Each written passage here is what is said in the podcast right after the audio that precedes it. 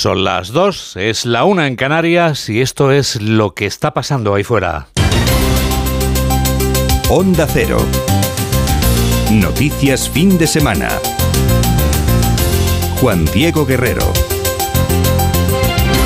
Buenas tardes a quienes andan todavía comprando la cena de esta noche, a quienes han empezado a celebrar la cena a la hora del aperitivo, a quienes van camino de su hogar en busca de un abrazo y a quienes les ha tocado vivir una mala racha y bastante tienen con salir adelante. O sea, buenas tardes a todo el mundo.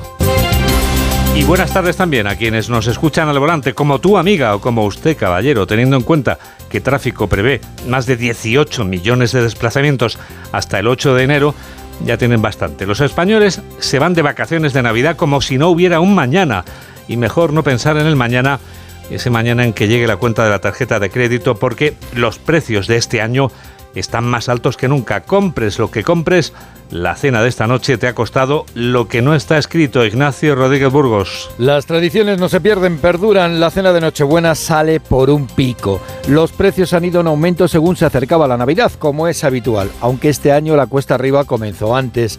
Según el observatorio de la OCU, los precios de los alimentos navideños han aumentado el 8,2% en diciembre. Como apunta Eva Jiménez de la OCU, las almejas se llevan la palma en estas semanas. Que los productos eh, donde hemos encontrado una evolución más importante en el último mes han sido los percebes y las almejas, con un 33,6 y 44% respectivamente. Aunque en comparación con el año pasado los productos que más se encarecen son otros. Si hablamos de evolución en el último año, destacan productos como la lombarda, con un incremento de un 30%, almejas 24% y pavo un 22%. Las carnes tienen una evolución más moderada frente al marisco o el pescado. Este año, por ejemplo, la pularda baja de precio un 3% de media y los langostinos están un 5% más barato y la piña es la que más recorta rodaja rodaja, está casi un 8% más barata que el año pasado. En este momento sabemos que hace solo unas horas que Pedro Sánchez ha podido escuchar a hombres y mujeres de nuestras Fuerzas Armadas en misiones humanitarias y de paz en el exterior, como por ejemplo en Letonia, donde desempeñan su labor con honor y con frío. No nos falta ni la nieve ni la gélida temperatura, tampoco los adornos navideños y los portales de Belén. Además, hemos organizado una carrera de San Silvestre para el 31 de diciembre, de forma que podamos echarnos unas risas con nuestros compañeros de fatiga y satisfacciones. Desde aquí deseamos a todos nuestros compañeros en las distintas zonas de operaciones y a todos los españoles que pasen unas felices fiestas y año nuevo. Que así sea también para vosotros, queridos compatriotas. En esta videoconferencia el presidente del gobierno ha elogiado a los militares españoles que se juegan la vida por defender la paz y la libertad más allá de nuestras fronteras. Carmen Sabido. Sois los mejores embajadores de nuestra patria. Este es el mensaje que ha trasladado el presidente a los más de 10.000 militares desplegados en misiones en el exterior. Sánchez ha destacado su profesionalidad y entrega y en nombre de todos los españoles les ha agradecido de corazón su trabajo para defender la paz y la libertad. Un país entero se acuerda de vosotros y os agradece de corazón que portéis el estandarte de España con tanto honor en tierras tan lejanas. En nombre de toda España, del Gobierno de España, os deseo unas felices fiestas y salud en el cumplimiento de vuestra misión. Que 2023 sea un gran año en el que ojalá veamos llegar por fin la paz que tanta falta hace en los países donde estáis desplegados. Mención especial ha tenido el presidente para las tropas que están auxiliando a Ucrania. La agresión de Rusia, ha dicho, es injustificable, un brutal conflicto que ya dura más de 300 días en el que España y su ejército ha demostrado nuestro compromiso con la paz mundial y que somos un socio fiable en el mundo. En los próximos días, el presidente viajará a una misión en el exterior para felicitar el año. Esquerra Republicana de Cataluña no se esconde ni siquiera en Nochebuena y despeja cualquier duda sobre cómo tiene prendido al gobierno y cómo no se conforma con la reforma de la sedición y de la malversación. Va a por el referéndum. Onda Cero Barcelona, Monsevals. Sí, es que ha sido el portavoz de Esquerra Republicana en el Congreso de los Diputados, Gabriel Rufián, quien ha pedido más fuerza para su partido para obligar al PSOE a hacer un referéndum.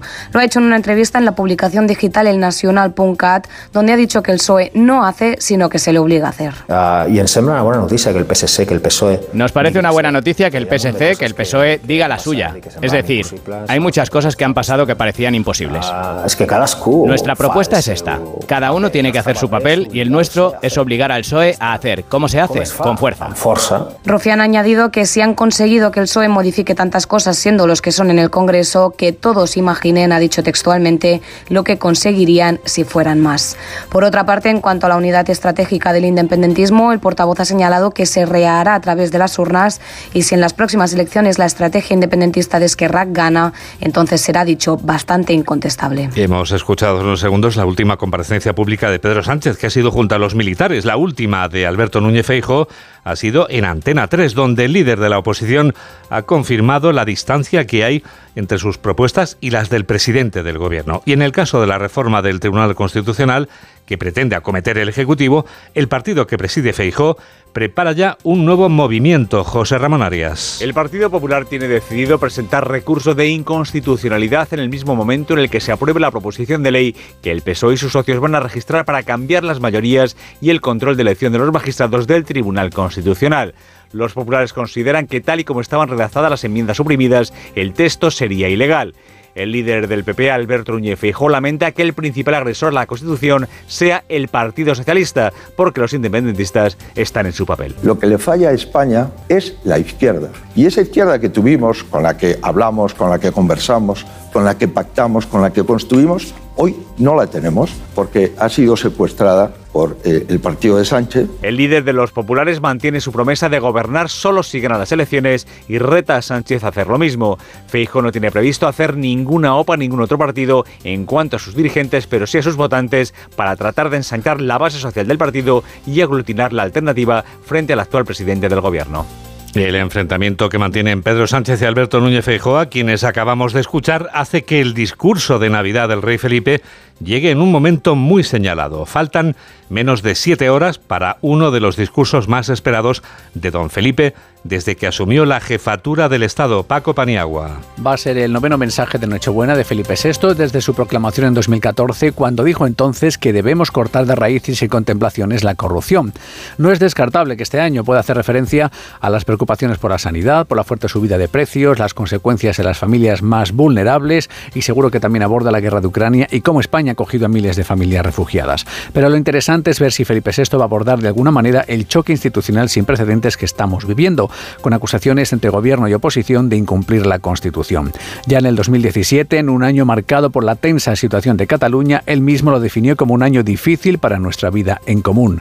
En estos años el rey ha cambiado de escenario en los mensajes de Nochebuena, incluso desde el Salón del Trono del Palacio Real, donde llamó a la serenidad y a la unidad. De todos los mensajes de Nochebuena que ha dirigido en su reinado, fue el primero el que logró un récord de audiencia con 8 millones de espectadores. Muchos espectadores han tenido la fortuna de disfrutar de Joan Manuel Serrat en los escenarios como los que anoche lo acompañaban en el Palau Sant Jordi en su concierto de despedida Onda Cero Barcelona Lola Surribas. Joan Manuel Serrat se despide de una larga trayectoria sobre los escenarios y lo hace jugando en casa. El día 23 está anunciado el último concierto. Es el último, ya veremos. Pero que sí, ojalá. Sería una cosa buena, porque querría decir que no he suspendido ninguno, porque si no, cada suspensión es una zancadilla. Deseo hecho realidad. No ha habido zancadilla, como decía Serrat a Julia Otero aquí en Onda Cero, y añadía la importancia de una buena retirada a tiempo. Esto no es infinito y que es, es bueno dejarlo en un momento determinado con la dignidad eh, necesaria para poder estar en tu casa sin arrepentimiento. Una trayectoria musical difícil de resumir, con más de 30 álbumes publicados y más de 300 temas compuestos, y también la admiración que siente hacia su Mediterráneo.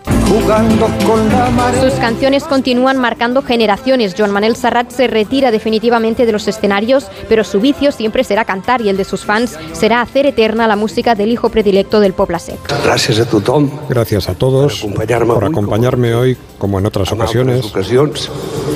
Y especialmente, especialmente en esta noche en la que, solemnemente proclamo que me marcho por voluntad propia.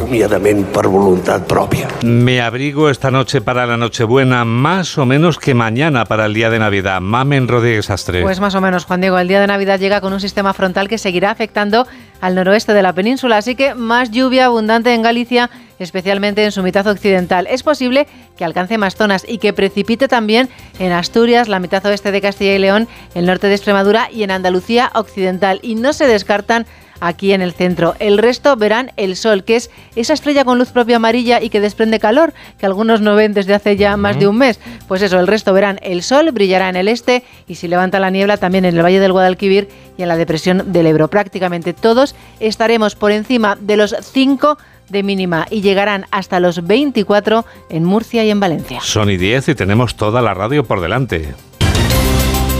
Noticias, fin de semana. ¡Feliz Navidad! Hace tiempo que te preguntas cómo se celebra la Nochebuena en otros países y lo sabes. Nosotros tenemos la respuesta. Empezamos esta ronda mundial de Nochebuena en Francia. Álvaro del Río. En Francia esta noche es sinónimo de celebración religiosa en algunos hogares que mantienen la tradición cristiana, laica en la mayoría, pero en común el anhelo de reunirse en familia y compartir cena, deseos y regalos. En torno a la mesa, el clásico foie gras, el pavo, las castañas, champán y tronco de Navidad para endulzar la espera del momento más ansiado por los más pequeños, pero no solo, la llegada de Papá Noel y sus regalos. Vamos ahora hasta Italia, Darío Menor. En Italia la Nochebuena se celebra por lo general con grandes comilonas en familia en las que no está presente la carne, por lo que se opta por el pescado, el marisco y por supuesto la pasta. Tampoco pueden faltar los dulces como el panetone, el pandoro y el torronchino, muy similar al turrón español. También se cantan villancicos y es habitual acabar la noche jugando al bingo. Seguimos en Israel, Hanna Beris. En Israel, el Estado judío, en el que los cristianos son una pequeña minoría, Nochebuena y Navidad se sienten en la calle más que nada en las zonas cristianas y son celebradas en plena libertad. Este año coincide con la fiesta judía de Hanukkah, en la que cada noche se enciende una vela más en el tradicional candelabro.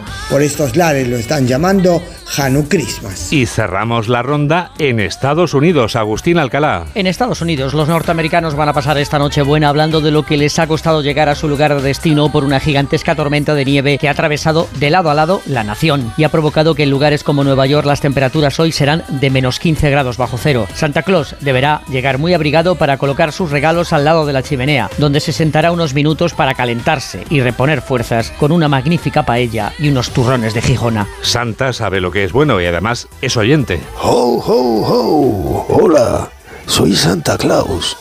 Mientras envuelvo vuestros regalos, escucho las noticias fin de semana de Onda Cero con Juan Diego Guerrero.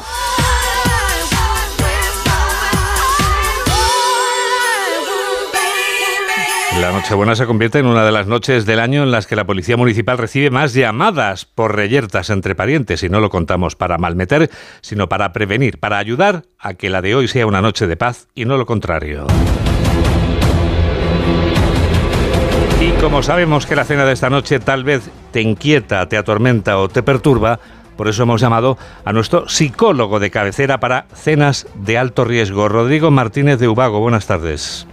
Hola, buenas tardes, Juan Diego. Rodrigo, gracias por atendernos en esta fecha tan señalada. ¿Qué, qué actitud debemos adoptar al acudir a la cita de esta noche? Pues llevemos una actitud positiva, positiva pero no ingenua.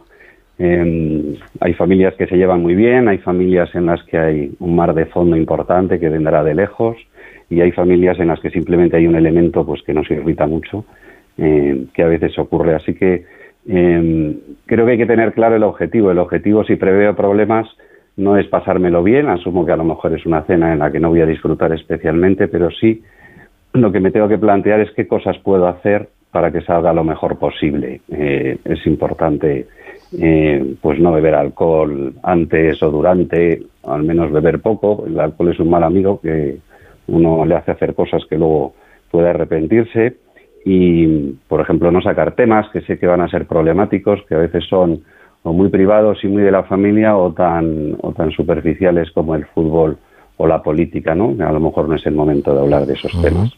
Eh, ¿Hay alguien con quien podamos contar como aliado en una cena como la de hoy? Bueno, es importante que si sé que va a haber problemas porque los ha habido otras veces o porque estoy especialmente sensible, eh, estaría bien buscar un mediador, alguien en la familia que tenga el respeto de todas las partes y que tenga una cierta influencia y que pueda eh, hablar eh, con ellos, ponerme a su disposición para ayudar también y mm, que, pueda con el que pueda comentar temas sobre los que no quiero hablar o que pueda parar una conversación en la mesa, ¿no? Si se produce. ¿Es una especie de pacificador o de agente antidisturbios el mediador? Bueno, esperemos que sea más un, pacificador que un antidisturbios y que no llegue ahí. Busquemos a alguien, como, como decían los romanos, hay un par de dos maneras de ejercer el poder, ¿no? El, poder de la autoritas, que lo ejerce alguien que tiene el respeto de los demás y lo ejerce con una buena influencia y se le escucha porque lo merece, y la potestad, que es el, ejercicio del poder a través de la coacción y la fuerza, bueno, no entra eso en la noche buena, esperemos que sea alguien que tenga la autoridad y la influencia sobre la familia para poder hablar tranquilamente. Tú está claro que tienes autoridad. Te hacemos una última pregunta, Rodrigo. Si lo vemos muy mal, ¿queda algún último recurso? Bueno, si lo vemos muy mal, la verdad es que a mí me parece muy legítimo plantearse no ir. Eh, ya habrá otras cenas, podré compensar de otra manera a personas que a lo mejor hay ahí que sí que quiero, pero uno debería plantearse no asistir a una cena si ve que realmente no va a poder asumir el estar a disgusto o, va a pasarlo muy mal. Y creo que uno debe de planteárselo en algún momento, aunque suponga algún disgusto para alguien. Rodrigo Martínez Dubago, gracias por acompañarnos y que tengas una feliz Nochebuena y una feliz Navidad, amigo. Muchas gracias, igualmente. Sony 16. Aquí están las noticias del deporte. Aquí está un hombre que ejerce de no solo de mediador, sino que es tan pacífico que disfruta mucho la Nochebuena. Óscar Gonde, buenas tardes. ¿Qué tal? Buenas tardes. De antidisturbios paso, ¿eh? Tú pasas totalmente, ¿verdad? Paso, Tú has un plan tranquilito y pacífico, ten, ten, cuidado porque igual tengo que salir de pacificador. Te veo muy, muy santa, muy navideño y he visto un Grinch por ahí también. ¿En serio? sí, sí. Ten cuidado cuando salga del estudio que igual... Procurar esquivarlo. Igual tenemos problemas. bueno, pues ahí estamos ya con el deporte a vueltas porque todavía tenemos un poquito en la retina el, Mundial de, de Qatar, ese Mundial que ganó Argentina, pero el fútbol español va regresando a la normalidad, aunque estemos en fechas muy navideñas. Lo ha hecho ya esta semana con la Copa del Rey. Esta próxima semana tendremos ya entre nosotros el regreso de la Liga, sí, de ese campeonato al que dijimos hasta luego el pasado 10 de noviembre para centrar nuestras miradas en Qatar. Un mes y medio ya desde que cerramos aquella decimocuarta jornada, así que vamos a recordar un poquito cómo están las cosas para aquellos que estéis un poco despistados. El líder es el Barcelona, que tiene 37 puntos. Un equipo blaugrana que va a cerrar el año el día 31 recibiendo al español. Eso sí, tendrá que hacerlo definitivamente. Sin Lewandowski se mantiene la sanción de tres partidos para el polaco. Alfredo Martínez, buenas tardes. Buenas tardes, Óscar. El Barcelona está decepcionado por la decisión del TAD, del Tribunal Administrativo del Deporte, de no recortarle la sanción al centro delantero polaco Robert Lewandowski de tres partidos, de tal manera que se va a perder el choque frente al Atlético de Madrid trascendental en el comienzo del año. Evidentemente ya se perdía por la acumulación de amonestaciones por la tarjeta roja el partido frente al Español y se perderá también el duelo frente al Getafe. Xavi tendrá que ingeniárselas para buscar una alternativa, aunque la gran noticia es que cuenta prácticamente con todos los efectivos de cara al regreso a la competición. Solo falta por recibir el alta médica el uruguayo Araujo, pero el resto de futbolistas están a disposición del técnico azulgrana que tienen descanso hasta el próximo martes para volver después de un largo fin de semana de Navidades. Pues segundo en la liga, a dos puntos de los blaugranas está el Real Madrid, que va a visitar el día 30 al Valladolid. Así van a cerrar los blancos este exitoso 2022 que recuerdan en estos días el presidente Florentino Pérez, el capitán Benzema y el técnico Ancelotti. Ha sido un año especialmente emocionante, con momentos inolvidables logrados con la fuerza de nuestra unidad. Y ese es nuestro reto para el 2023, volver a intentarlo. En nombre de toda la plantilla quiero compartir nuestro agradecimiento por vuestro apoyo constante. Ha sido un año inolvidable para el madridismo. Vuestra fuerza es nuestra fuerza. Darlo todo por nuestro escudo y luchar por todos los títulos hasta el final. Feliz Navidad y feliz 2023 para todos. Nos decía Alfredo que les ha dado Xavi a los del Barça descanso alta el 27. También ha sido benévolo Ancelotti con los suyos, con unas mini vacaciones en estos días 24 y 25. Alberto Pereiro, buenas tardes. Hola Oscar, ¿qué tal? Muy buenas. Bueno, pues eh, toda la razón del mundo. Vuelven el lunes, día 26, les deja pasar el 24 y el 25 con la familia. Un día en el que van a volver también eh, Vinicius, eh, Rodrigo y Militao, que por lo que me han contado han estado estos días también trabajando por su cuenta. Hay que recordar que Rodrigo también ha sido padre de dos mellizos así que habrá tenido algo menos de tiempo para, para trabajar, pero ya solo quedarán tres futbolistas por, por volver. Y eso que no tengo claro que Luka Modric no aparezca un poquito antes de lo normal, pero tanto Modric como Chouameni y Camavinga todavía tendrán un poquito de margen y van a estar seguro fuera de la convocatoria en el partido frente al Valladolid del día 30. Hay que recordarle un poquito el calendario del Madrid, porque es muy apretado en el inicio de año, 30 en Valladolid, el día 3 el partido de Copa frente al Cacereño y el día 7, un día después de el Día de Reyes en el Madrigal eh, frente al Villarreal. Y luego ya saben que el 9 va a coger ese vuelo para jugar el día 11, la previa el día 10, ese partido frente al Valencia en la Supercopa de España en, en Arabia. Así que mucha gente para el Madrid, que de momento tiene la gran noticia, y porque tiene que ser así en este mes de eh, diciembre, de que Karim Benzema y mira que parecía mal la cosa, está completamente disponible y será titular frente al Valladolid el día 30 en Zorrilla. Del mercado ya lo sabes, el Madrid eh, peinando eh, una situación que no va a ser inmediata y es que Jude Bellingham sea el objetivo número uno de este verano. Bueno, pues eso será ya harina de otro costal. Así está de momento el Real Madrid, al que recuerdo que acompañan en esa zona Champions de la Liga la Real Sociedad y el Athletic de Bilbao, de luto y los Leones, tras el fallecimiento ayer de una de sus leyendas de Chechu Rojo. Si seguimos repasando la clasificación liguera, se asoman ahí en esos puestos europeos el Atlético de Madrid y el Betis. Los verdiblancos, por cierto, perdieron ayer 3-0 un amistoso ante el Atalanta, con la buena noticia del regreso después de mucho tiempo lesionado de Víctor Camarasa. Y si nos vamos a la zona baja de la clasificación, pues ahí está hundido como colista el Elche, que tiene solo cuatro puntos después de 14 partidos y en la zona del descenso también aparecen el Cádiz y un grande como el Sevilla. Así que el jueves va a arrancar esta decimoquinta jornada, la primera DM, la primera después del Mundial. 24 jornadas tenemos por delante para que se resuelva todo y no sé qué espera de este regreso de la liga el director de Radio Estadio, Edu García. Hola Edu, buenas tardes. Oscar, muy buenas tardes. La palabra que ahora me parece más ajustada para catalogar la reentrée es incógnita, porque tras el parón mundialista intuyo que empieza una nueva liga de 24 jornadas y 240 partidos con todo lo que eso conlleva.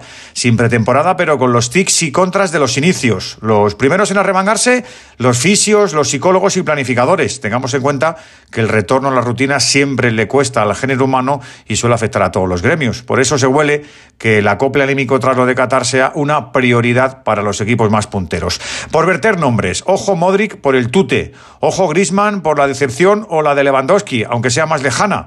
A ver si los atléticos del albiceleste han digerido ya todo su empacho de éxito con sus resacas múltiples correspondientes. Encima lo del vestuario reducido ahora en invierno. Los corazones del Barça, que van a desear recuperar la y crédito, que no lo tienen en niveles óptimos. Los Champions a volver a sacar codos en la parrilla. Me ofrecen dudas, por cierto, Villarreal y Sevilla por esos nuevos proyectos muy poco perfilados. Y lo que sí creo es que los de abajo y la clase media deberían apretar en este reenganche por recortar distancias, porque quizás sean a los que menos efectos secundarios les llegue. Y de fondo, el mercado de invierno, que también tendrá su palabra. Aunque por encima de este arranque, que insisto será complejo, para mí la cuestión será el desfonde o no de las plantillas con sus respectivos objetivos. Da vértigo decir que este campeonato nuestro terminará ya por el lejano domingo 5 de junio. Casi nada. Madre mía. Dios sabe dónde estaremos para, para el 5 de, de, junio. Bueno, pues la Liga Española que vuelve a la competición esta semana, el jueves, pero la primera gran Liga Europea que vuelve a la actividad después del Mundial, nosotras que la Premier inglesa lo va a hacer el lunes 26 de diciembre, ya sabéis, ese tradicional Boxing Day. Hola Miguel Venegas, buenas tardes. ¿Qué tal, Oscar? Muy buenas. Está la Premier a la vuelta de la esquina. Vamos, el lunes vuelve la Premier oficialmente en el Boxing Day, que ya sabes que es un día muy especial en Inglaterra y con ocho partidos el lunes. El Brentford Tottenham va a ser a la una y media, a las cuatro y cuatro partidos, y luego el Aston Villa Liverpool a las seis y media y el Arsenal West Ham United va a ser a las nueve. Para el martes, Chelsea Bournemouth a las seis y media, Manchester United Nottingham Forest a las nueve y ya el miércoles Leeds United contra Manchester City también a las nueve de la noche. Ese mismo miércoles miércoles, el 28, no es inocentada, vuelve la Ligue 1 francesa y vuelve el Paris Saint-Germain contra el Estrasburgo. Para que vuelva la Liga italiana habrá que esperar al día 4 de enero y para que vuelva la Bundesliga, pues ya casi a finales de enero. El día 21 será cuando vuelva la Bundesliga después del parón invernal. Bueno, pues con fútbol en muchas ligas vamos a cerrar este 2022 en los próximos días antes de meternos de llenos en ese 2023 en el que vamos a intentar ilusionarnos de nuevo con la selección española de fútbol tras el fracaso del Mundial de Qatar. Ha dejado Luis Enrique paso a Luis de la Fuente con nuevos retos para el seleccionador español. Hola, Fernando Burgos, buenas tardes. Buenas tardes, Óscar. Pues 2022 no ha sido un buen año para la selección española. El Mundial de Qatar era el gran objetivo y como en Rusia hace cuatro años y medio nos volvimos a dar un buen tortazo. Y lo peor es que se repitieron los malditos errores de aquel verano de 2018. La manida posesión nos volvió a confundir. Nos llevó nuevamente a un fútbol insulso, a un estilo de juego talibanista sin más recursos que el toque y más toque y más toque. Y a una eliminación que no se puede decir que fuera injusta. Los penaltis volvieron a dictar una cruel sentencia, como en Rusia. Pero el gran culpable de todo ello fue sin duda Luis Enrique, que llegó a Doha como el gran y único líder de la selección y se marchó sentenciado por Luis Rubiales solo 48 horas después de la eliminación. Lo único bueno del año fue la clasificación para la Final Four de la tercera edición de la UEFA Nation League, un título que peleará Luis de la Fuente, el sustituto de Luis Enrique, a mediados de junio del 2023. Un hombre de la casa, seleccionador sub-21 y sumamente preparado. Su debut será el sábado 25 de marzo de 2023 en suelo español contra la Noruega de Haaland en la fase de clasificación para la Eurocopa de Alemania 2024. Bueno, el 2023 eh, que será también un año importante para el fútbol femenino porque tenemos Mundial, ahí llegará la selección española ese campeonato del mundo que se celebra en Australia y Nueva Zelanda, veremos cómo lo hace con ese conflicto entre varias jugadoras y el seleccionador nacional Jorge Vilda y tendremos también Mundial masculino de baloncesto, mundo de la canasta en donde por cierto ayer el Valencia le ganó al Barça 84-82 en la Euroliga, aunque son colíderes los azulgranas empatados a 10 victorias con Real Madrid Vasconia, Fenerbahce y Mónaco. Pero decíamos, Mundial de Baloncesto en 2023, eh, ese Mundial al que llega España como campeona del mundo, como campeona de Europa y como número uno en el ranking mundial, casi nada. David Canal, buenas tardes. Buenas tardes, Oscar, y feliz Navidad. La mejor selección del mundo del baloncesto tiene un reto mayúsculo en el 2023, repetir trono mundial, actual campeona del mundo y vigente campeona de Europa, allá por finales de agosto, Filipinas, Indonesia y Japón acogen la Copa del Mundo. Ya sabes, Oscar, que Asia se le da bien a la selección española, campeona del mundo en el 2006 en Japón y campeona del mundo en el 2019 en China. El sorteo tendrá lugar en Manila el próximo 29 de abril y en los bombos estarán 32 selecciones que se jugarán el cetro mundial entre el 25 de agosto y el 10 de septiembre. La cita también decidirá las selecciones que acuden directamente a los Juegos Olímpicos de París en 2024 y las que tendrán que luchar por una plaza en los preolímpicos de ese mismo año. Por ello, jugadores como Ricky Rubio, Rudy Fernández, Sergio Yulo, los hermanos Hernán Gómez no dudan en estar con la selección, ni por supuesto Lorenzo Brown, quien está realizando una extraordinaria temporada en el Maccabi y que fue fundamental en la victoria en el pasado Eurobásquet en Berlín. Navidad y baloncesto son casi sinónimos y por ello, Oscar, mañana tenemos desde las 11 de la noche hasta la 1 programa especial de baloncesto en Onda Cero con la NBA programando dos grandes partidos, Lakers Dallas con LeBron y Doncic frente a frente y Milwaukee ante Boston, dos candidatos al anillo de campeón. Pues estaremos, gracias David, pendientes mañana contigo de esa NBA que esta madrugada nos ha dejado precisamente una actuación estratosférica de Luka Doncic en la victoria de Dallas sobre Houston, 50 puntos, 8 rebotes y 10 asistencias para el esloveno.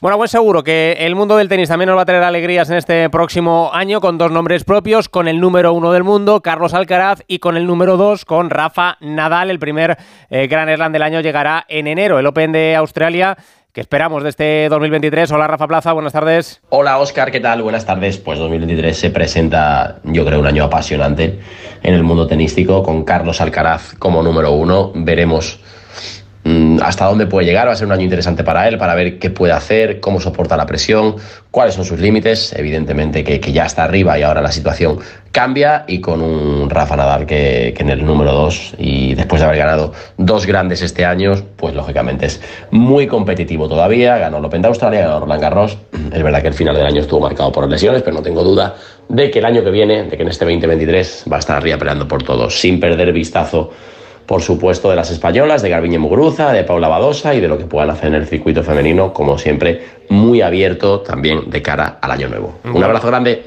Gracias, Rafa. En breve dará el pistoletazo de salida también a la temporada del mundo del motor con el Rally Dakar. Tendremos que esperar todavía un poquito para el Mundial de MotoGP. Veremos cómo vuelve Mar Márquez y también para el de Fórmula 1 con Fernando Alonso estrenando un ilusionante proyecto en Aston Martin y con Carlos Sainz buscando crecer aún más en Ferrari. Escuchamos a Alonso y a Sainz. Con la misma de siempre, incluso más, porque sé que, que es un proyecto quizás el último de mi carrera y, y que tienen una inversión muy grande, que tiene, es una marca histórica también, por tanto todos estos proyectos tienen un, un plus añadido. Lo veo cerca y a la vez lejos. Lo veo cerca porque estoy en, en uno de los mejores equipos del mundo, en el equipo con más exitoso de la historia, pero también es verdad que estamos en una época en la Fórmula 1 en que hay mucho nivel. Pues veremos en el resto de deportes que nos va deparando el año, primer año sin Alejandro Valverde, por ejemplo, en el ciclismo. Lo primero grande que tenemos es el Mundial de Balonmano masculino que va a arrancar el 11 de enero. Eh, defiende España el bronce conquistado en 2021. Y nada, Juan Diego, pues que esta semana ya sabes que vuelve la liga, que estaremos pendientes. Creo además que Radio Estadio se te cuela por aquí el próximo sábado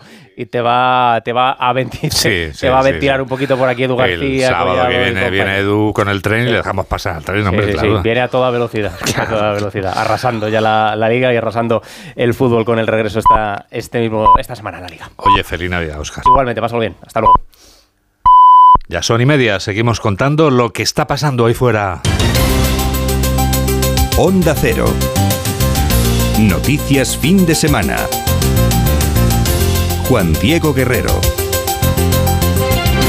Lo esencial de este sábado, día de Nochebuena, es lo que sintetiza en un minuto Laura Gil. Empezamos lo esencial por la última hora que nos lleva a Gijón. Las pruebas forenses practicadas a los restos hallados ayer en la zona de Cabo Peñas, donde desapareció Sandra Bermejo, han descartado que correspondan a la psicóloga madrileña. Fuentes policiales apuntaban ayer que en la misma zona donde fue vista por última vez hay otras personas desaparecidas hace tiempo. En Murcia seguimos pendientes del dispositivo policial en torno a la casa del hombre que se atrincheró ayer en Cañada Hermosa y mantenía retenida a su hermana, quien hoy ha liberado en buen estado, aunque el atacante sigue sin abandonar el domicilio. Sucesos de una Nochebuena marcada por el esperado discurso del rey Felipe VI de esta noche, con la incógnita de si abordará la crisis institucional en nuestro país. Se sumará el mensaje de felicitación de la Navidad transmitido esta mañana por videoconferencia por el presidente Sánchez y la ministra Robles a los más de 11.000 soldados en misiones humanitarias y de paz en el exterior, con elogios a su entrega y a su compromiso por ser guardianes de la estabilidad, ha dicho Sánchez, que anuncia además que viajará al exterior próximamente. Declaraciones también este sábado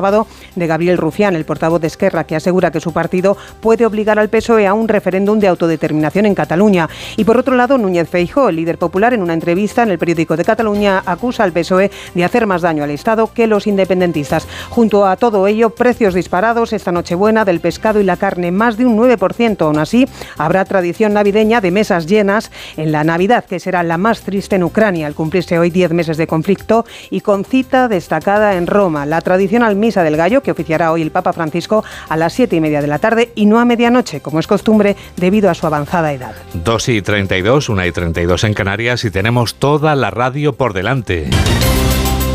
Noticias, fin de semana. ¡Feliz Navidad! Los españoles se van de vacaciones de Navidad como si no hubiera un mañana. Mejor, mejor pensar en hoy, que es Nochebuena.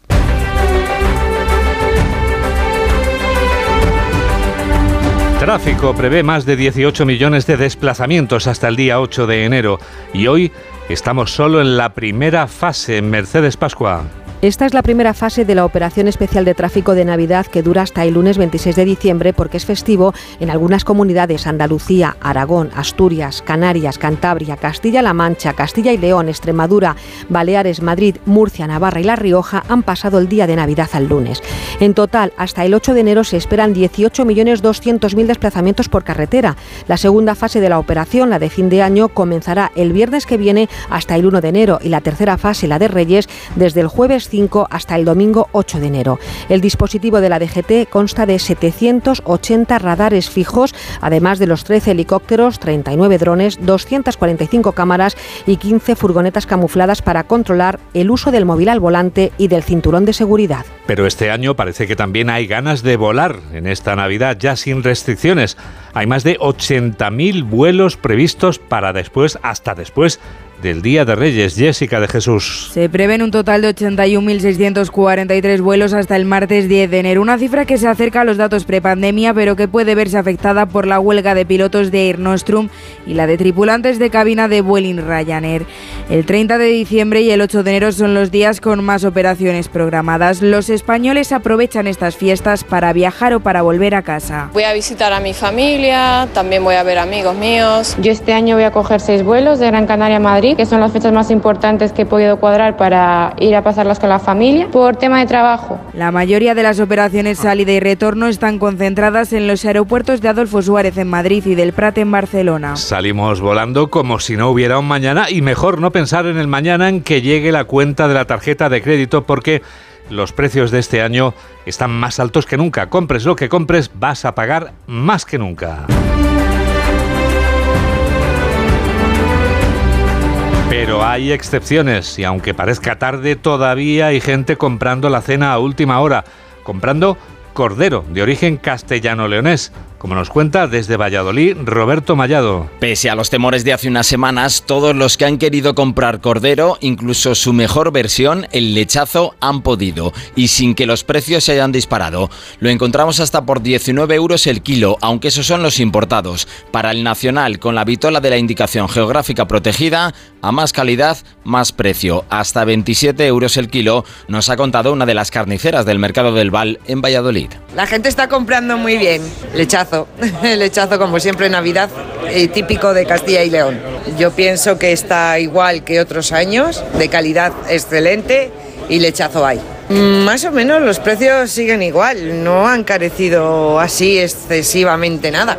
Entre las carnes también triunfa el solomillo de ternera, aunque para eso tenemos que rascarnos algo más el bolsillo, hasta 40 euros el kilo. También existe la posibilidad de encontrar marisco a última hora. Y si decimos marisco, decimos Galicia. Alberto Gómez Barros. Aunque el año viene marcado por el incremento de la inflación, en la coruñesa plaza de Lugo hay alegría en las horas previas a la Nochebuena, tanto por parte de los vendedores como de los compradores. A ver, todo bien, genial, genial, ya te digo. Eh, ha habido un poco de temporal, esto no sé si ha provocado alguna No ha provocado nada que hubo de todo, cariño. Hubo mercancía y mercancía y mercancía. ¿Y de precios qué tal? Pues muy bien el percebe, a ver, bien. Lo tengo a 140, 120, a 200, a 260. Hay para caprichos de la gente. ¿O qué es lo que más se ha vendido? El de 200 y pico. Sí, sí, sí, se vendió todo. La centolla 45, la cigala nada, 100, 120, la mediana 80 y un poquito de camarón. ¿El camarón a cómo va? El camarón este iba a 160 o así. Y es que la coincidencia de la Nochebuena en fin de semana ha empujado las ventas para que no falte pescado y marisco en la cena. 3 menos 23, 2 menos 23 en Canarias. Noticias fin de semana, Juan Diego Guerrero.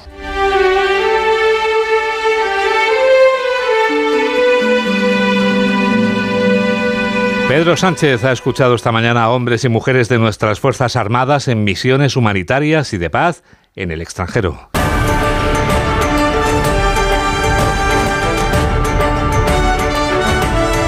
En una videoconferencia, el presidente del gobierno ha elogiado a los militares españoles que se juegan la vida por defender la paz y la libertad más allá de nuestras fronteras. Carmen Sabido. El presidente ha puesto en valor el esfuerzo monumental de nuestros militares. Les ha dicho que son los mejores embajadores de España y ha destacado su profesionalidad. Trabajan por defender la paz y son los garantes de la estabilidad allí donde están. En un tiempo marcado por la incertidumbre, sois eh, los guardianes de una estabilidad que España, Europa y el mundo ansían como nunca.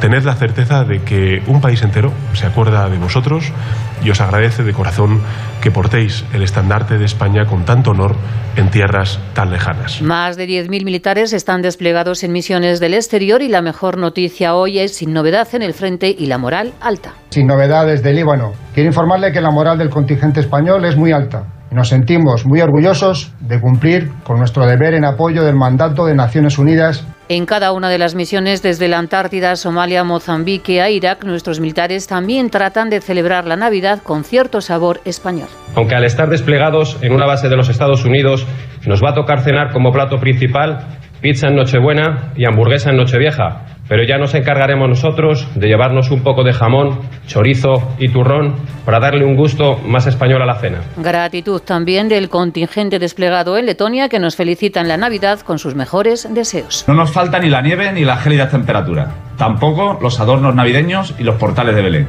Desde aquí deseamos que pasen unas felices fiestas y un próspero año nuevo. La próxima semana el presidente viajará a una misión en el exterior.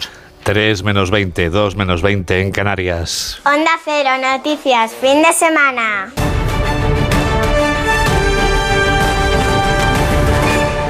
Esquerra Republicana de Cataluña no se esconde ni siquiera en Nochebuena y despeja cualquier duda sobre su objetivo. Gabriel Rufián explica hoy en el nacional.cat que ese objetivo es el referéndum de independencia.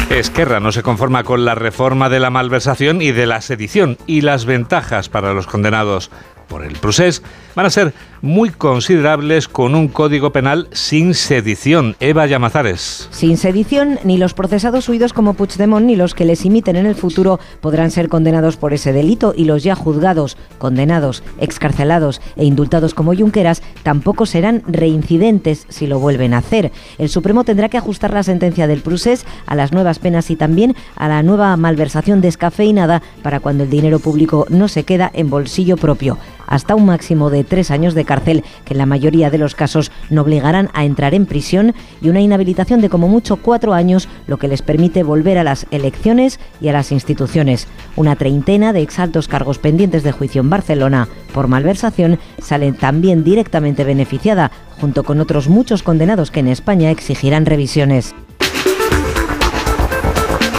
El presidente valenciano y líder de los socialistas de la comunidad, Chimo Puig, sigue negando cualquier relación de su partido con el caso Azul, pero en este caso se investiga el supuesto pago de comisiones ilegales para favorecer la adjudicación de contratos urbanísticos entre 1999 y 2013 y la sombra es alargada en torno a los socialistas valencianos. Redacción de Onda Cero en la comunidad, Nuria Moreno. El constructor Jaime Febrer, considerado cabecilla del caso Azud, y José Luis Vera, uno de los conseguidores del PSOE valenciano, se intercambiaban mensajes, según El Mundo, a través del correo electrónico de la mujer de este último, de José Luis Vera, que fue diputada por Valencia entre 2004 y 2008. En uno de esos correos aparece el asunto Gijona, municipio de Alicante, donde el empresario Jaime Febrer pretendía llevar a cabo un importante desarrollo urbanístico a cambio supuestamente del pago de comisiones. En el marco de este caso, que tiene muchas derivadas, el PP ha pedido el registro de entradas del Palau de la Generalitat y de la Consellería de Hacienda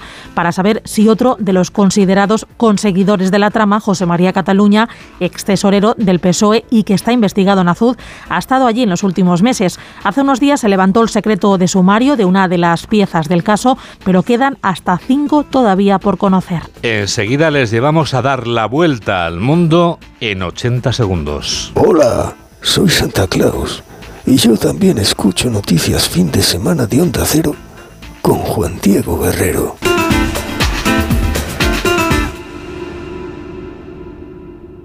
Ahorra en las gasolineras de Carrefour.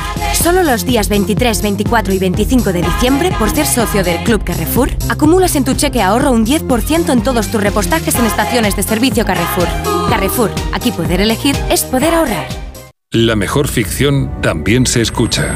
Este viernes llegaron a la Tierra los supervivientes del proyecto colonizador Mars 3 después de 254 días de ocupación de la primera colonia en Marte.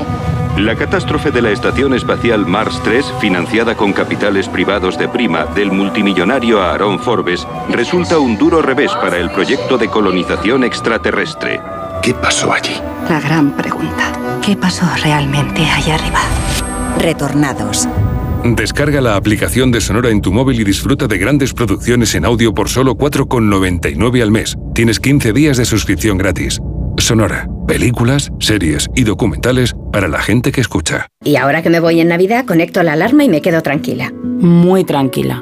Y con la app, cuando tú no estás en casa, puedes verla cuando quieras. Puedes conectarla, desconectarla y si se te olvida te lo recuerda. Si pasa cualquier cosa, lo detectamos al instante. Te enviamos un mensaje y podemos chequear. Si se ha movido una cortina, si dejaste la ventana abierta. Lo importante es que hay personas al otro lado. Protege tu hogar frente a robos y ocupaciones con la alarma de Securitas Direct. Llama ahora al 900-272-272. Noticias fin de semana, Juan Diego Guerrero. Bueno, después de escuchar a nuestra locutora infantil, Aleire, a la que habrá que pagar un sobresueldo porque hoy está trabajando mucho, les contamos que llega el momento del Foreign Affairs. ¿Y dónde empezamos, Mamen? Pues lo hacemos en Estados Unidos, temporal de frío y nieve brutal que deja congelada a América y millones de hogares sin luz. El fenómeno causado por un frente de aire ártico es el responsable de que el país viva su Navidad más fría desde los años 80. La bomba ciclónica deja muertos en las carreteras, cancelaciones y cierre de aeropuertos. Su efecto Mamen se extiende de norte a sur. El congelamiento afecta a los estados que se extienden desde Montana hasta Texas a medida que avanza hacia el este. Afecta a unos 240 millones de americanos, a más de dos tercios de la población. Y te voy a contar una curiosidad. Te escucho. Pues Florida ha pedido a sus ciudadanos que se acerquen, que no se acerquen a las iguanas congeladas por la ola de frío. Sabes que estos bichos son de sangre fría y que cuando se llega a 10 grados entran en letargo. Piden temporalmente, pierden temporal, temporalmente todo su control muscular. Piden que aunque los veas como caen congelados desde los árboles, no les lleves a tu casa ni a tu coche para calentarles. Bueno, las fuertes nevadas parecen Santa Claus recorre el mapa mundial. Sí, por ejemplo, han llegado a Japón. La nieve cubre el norte, el este y el oeste. El tráfico está paralizado y los apagones recorren el país. El gobierno pide, al igual que Biden en Estados Unidos, que permanezcan en sus casas hasta el lunes. Hay al menos 13 muertos y 77 heridos. Las navidades van a ser también blancas, eh, mamen, en Canadá. Más vuelos cancelados, cortes de energía y avisos para que la gente no viaje. Las fuertes nevadas y la baja visibilidad cubre el Pacífico. El segundo aeropuerto más concurrido del país en Vancouver paraliza todos los vuelos hasta el martes por la mañana. 24 de diciembre en Ucrania. Hoy precisamente recuerdan que exactamente hoy, hace 10 meses que sonaron por primera vez las sirenas, 10 meses ya de la invasión rusa. Y nosotros nos vamos a trasladar a Zaporilla, en el suroeste del país, donde se encuentran la mundialmente conocida central nuclear. Sus habitantes intentan llevar una vida normal, siempre con el sonido de los generadores de electricidad de fondo. Las tiendas sin luz siguen abiertas. Iván es el dueño de uno de ellas. Es difícil sin electricidad. Hay muchos menos clientes porque la gente está acostumbrada a pagar con tarjeta de crédito. No puedes cobrar dinero si la máquina de tarjetas no funciona. Las empresas se esfuerzan por ofrecer una amplia gama de productos, pero no pueden mantener los precios habituales. Los precios suben casi todos los días, pero los precios aquí son más o menos aceptables. Aquí hay carne y salchichas disponibles. Los últimos bombardeos rusos en Gerson dejan al menos ocho civiles muertos. Las autoridades prorrusas del Donetsk acusan a Ucrania de lanzar cinco misiles sobre la ciudad. Ucrania se prepara para su Navidad más triste. La mitad de los ucranianos son cristianos ortodoxos y se rigen por el calendario juliano. Por eso celebran la Navidad 15 días más tarde. Los cristianos celebran la Navidad mañana. Esta tarde-noche el Papa Francisco va a presidir la tradicional Misa del Gallo. Corresponsal de Onda Cero en Roma, Darío Menor. A las siete y media de la tarde de hoy está previsto que comience en la Basílica de San Pedro del Vaticano la misa de Nochebuena y Natividad del Señor, la misa del gallo, como se conoce en España, presidida por el Papa Francisco. Será ya mañana cuando a mediodía Jorge Mario Bergoglio ofrecerá su bendición Urbi et Orbi desde el balcón central del citado Templo Vaticano, acompañada de su tradicional mensaje, en el que pasará revista a los grandes problemas que afrontan hoy el mundo y la Iglesia Católica. El pasado jueves, el pontífice ya mostró en su discurso a los miembros de la curia romana su preocupación por la situación en la martirizada Ucrania, destacando que no puede utilizarse a Dios para justificar ninguna guerra. En China preocupa el coronavirus cada vez más. Y es que los casos no dejan de crecer una vez han relajado las restricciones. Medio millón de personas se contagian a diario solo en una ciudad. En este caso hablamos de la ciudad de Qingda. Nora trabaja en un hospital de Shanghái y no dan abasto. Los médicos que trabajan en el Departamento de Emergencias y el Departamento de Enfermedades Infecciosas, que tienen contacto directo con pacientes con COVID, son escasos. Debido a que muchos médicos están contagiados, los médicos restantes deben hacerse cargo para mantener la normalidad en el sistema médico. La carga de trabajo es bastante pesada. El requisito del hospital es este. Si da positivo y experimenta síntomas leves, debe continuar trabajando. En China hay unos 248 millones de personas, el 18% de la población que ha dado positivo por coronavirus en las tres primeras semanas de diciembre. Podemos atender a más de 300 pacientes con fiebre. Los médicos tenemos turnos de 24 horas y atendemos entre 100 y 200 pacientes diarios. Hay un número creciente de pacientes que dan positivo en COVID y se nota en la clínica. Recibimos más y más pacientes cada día. Los pacientes, Juan Diego, se pelean por los medicamentos. Todo el mundo quiere medicamentos para la tos y analgésicos. Y como escasean, hay muchas disputas. Y como escasean, esto retrasa el diagnóstico y el tratamiento de los pacientes. Shanghái recomienda a sus ciudadanos que no salgan de casa si no es necesario. Les dicen que aprovechen el fin de semana para limpiar la casa, para descansar y para mejorar el sistema inmune. Y la tragedia del día, Mamen, nos llega desde Rusia. Sí, allí en Siberia concretamente han muerto 22 personas y 6 han resultado heridas en un incendio declarado en una residencia de mayores que operaba de forma ilegal. Todo el segundo piso del edificio ha quedado totalmente destruido. Muchos hogares para ancianos operan sin registro en Rusia y por tanto no pueden estar sujetos a inspecciones. Oficialmente se consideran propiedad privada. Tragedia en Rusia y también, mamen, tragedia en Sudáfrica. Las imágenes son espectaculares. Y es que ha explotado un camión cisterna de gas y el resultado son al menos 8 muertos, 50 heridos y edificios cercanos afectados. Ha sido un resumen de Mamen Rodríguez Astre. Mira, Mamen, a ti y a todos los que habéis sido buenos, os esperan muchos regalos que está envolviendo con fruición un señor que viste de rojo y que es oyente nuestro. ¡Ho, ho, ho! Hola, soy Santa Claus. Mientras envuelvo vuestros regalos, escucho las noticias fin de semana de Onda Cero con Juan Diego Guerrero.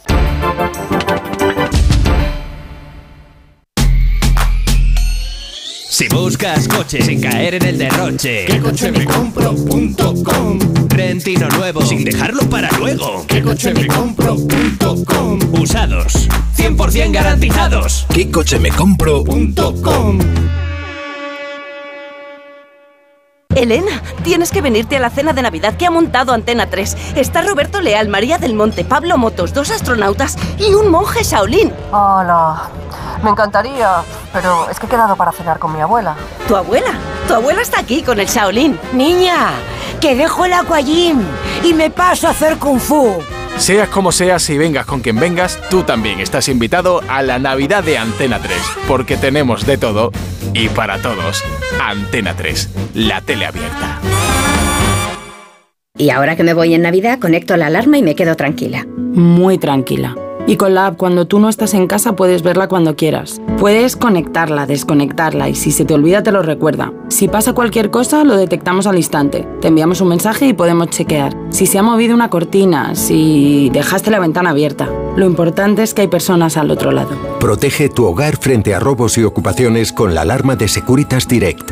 Llama ahora al 900-272-272. Oye, Mamen, se me olvidaba preguntarte antes por Papá Noel. Cuéntanos. Pues mira, antes de comenzar su viaje alrededor del mundo repartiendo regalos a todos, Santa ha saludado a la multitud en el pueblo de Papá Noel y ha dado su primer mensaje navideño.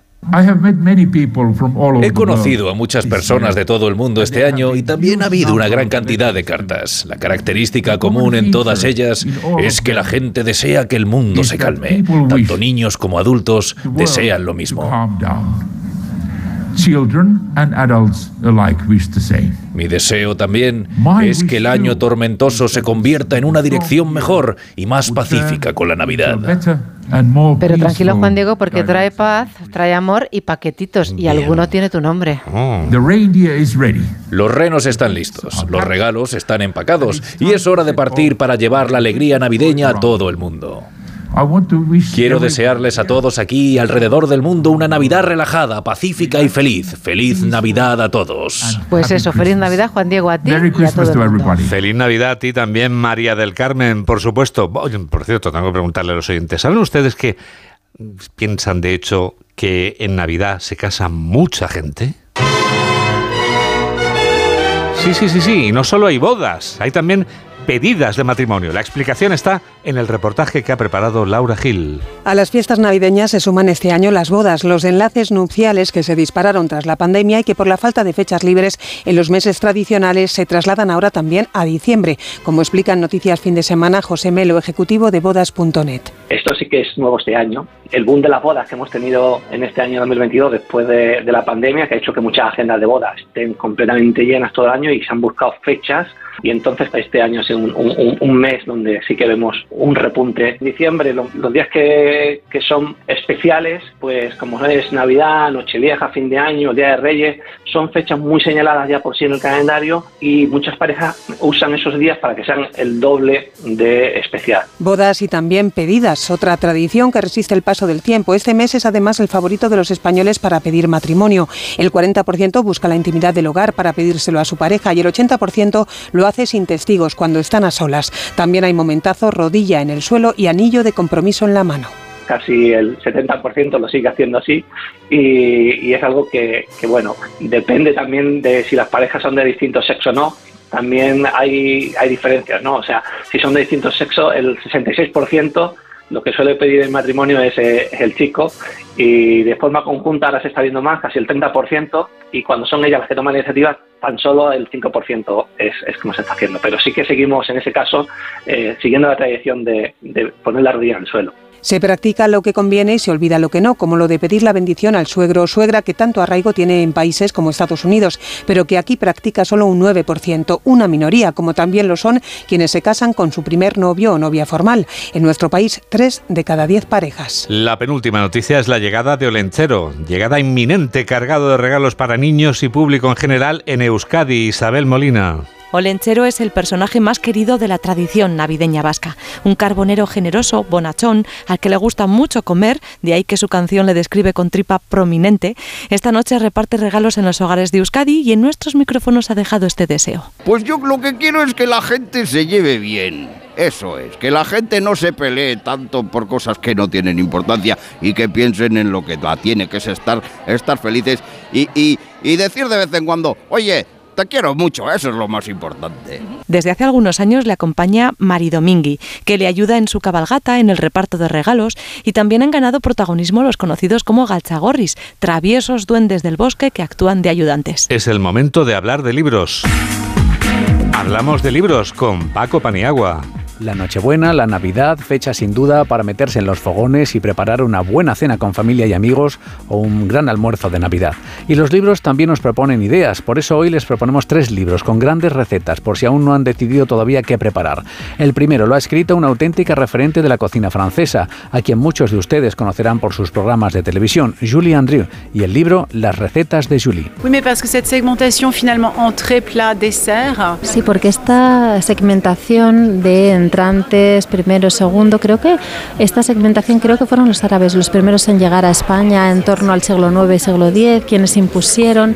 Pero en Francia no estamos en el, en el espíritu de las tapas, pero las cosas van evolucionando y la gente a lo mejor ya no tiene la, la posibilidad de pagarse tres platos en el restaurante o a lo mejor ni siquiera tienen el apetito para comerse tres. Entonces esa segmentación cada vez es más fluida. No podía faltar en la mesa navideña Carlos Arguiñano, que en su último libro Cocina Fácil y Rico nos propone una serie de recetas que como siempre en su cocina son fáciles de realizar y con ingredientes sencillos. La sencillez puede ser la mejor arma en la mesa. Hay un montón de platos sencillos, absolutamente divinos, que, que ¿qué tardas en hacer un salmorejo? Con cuatro tomates maduros, medio diente de ajo, una poquito miga de pan y un chorrito de aceite. Ese es el mensaje. Cocina fácil y rico de Carlos Arguiñano. La Navidad en Escandinavia tiene un sabor especial, arenques, salmones, reno, alce, platos que en muchas ocasiones no estamos acostumbrados a tomar en España, pero la cocina sueca es cada vez más conocida en nuestro país, gracias también a cocineras como Nina Olson, a quien sus programas de televisión han hecho muy popular, auténticas recetas tradicionales en el libro Cocina Nórdica. Lo que quería es hacer un libro cuando lo abres, te vas a sentir como estás en Suecia, es lo que quería. Y por eso en el libro también sale un pan de palo, es un pan que es súper fácil y lo haces en un palo. También explico cómo se hace el salmón ahumado en una caja de galletas en el fuego. Todas las recetas son súper fáciles. Cocina Nórdica, un libro de recetas tradicionales suecas de la chef Nina Olson, con muchas ideas para Navidad, un libro de Planeta Gastro. Y ahora...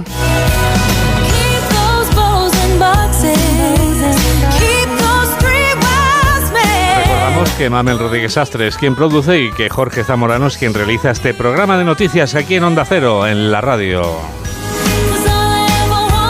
Nos despedimos ya con otra de las canciones de nuestra colección Weekend News Christmas, ya disponible en nuestra web, Weekend News Christmas, con Kelly Clarkson y Ariana Grande, que acaban de editar la versión en directo de su exitoso Santa, can't you hear me? Santa, ¿no puedes oírme?